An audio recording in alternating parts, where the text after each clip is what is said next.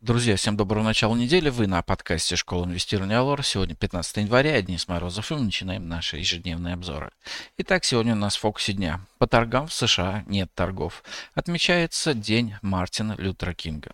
По компаниям ТКС Групп пройдет ВОСА по вопросу редомициляции. Ну а тема нашего выпуска в начале недели. Небольшая коррекция вполне возможна. Рост российского рынка акций в пятницу поутих. По итогам дня индекс Мосбиржи потяжелел всего на 0,1%. В прошлом году мы часто наблюдали картину, когда рынок мощно рос именно по пятницам и понедельникам. В общем-то и полупроцентный подъем четверга был вызван в основном мощным взлетом бумаг черных металлургов на информации, что Совет директоров Северстали может рассмотреть вопрос о выплате дивидендов за 2023 год. Таким образом, складывается впечатление, что рынок начинает подтормаживать вблизи промежуточного сопротивления 3200 пунктов по индексу Мосбиржи. И это нормально с учетом того, что за первую половину января с увеличенным числом нерабочих дней рынок вырос почти на 3%. Небольшая коррекция вполне возможна.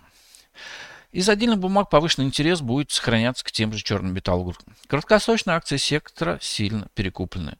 Но это не дает гарантии того, что они отправятся в ближайшие дни в коррекцию. Сейчас рынком правят частные инвесторы, которые очень любят дивиденды.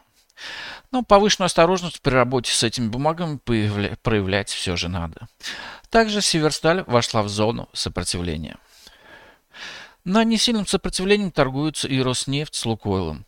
Преграда может быть легко пройдена в случае ухода нефти выше 80 долларов за баррель. Но на прошлой неделе эта отметка не покорилась черным быкам. Сегодня с утра, несмотря на очередной виток усиления конфликта на Ближнем Востоке, нефть стоит около 78 долларов.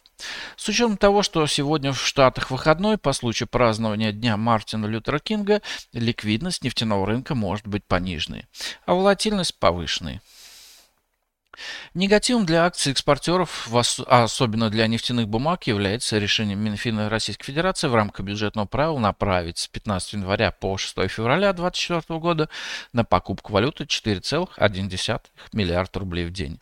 И это говорит об, от, от об отставании нефтегазовых доходов от ожиданий финансового ведомства. То есть проблемы в нефтегазовом секторе есть.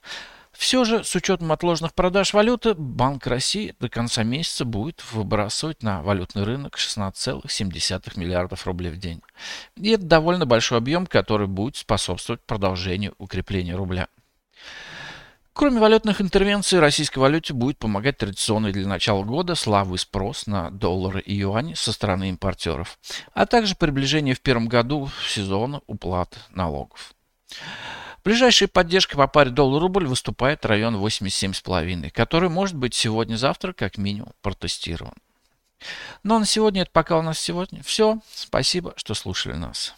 Всем хорошего дня и успешных инвестиций и хорошего продолжения недели.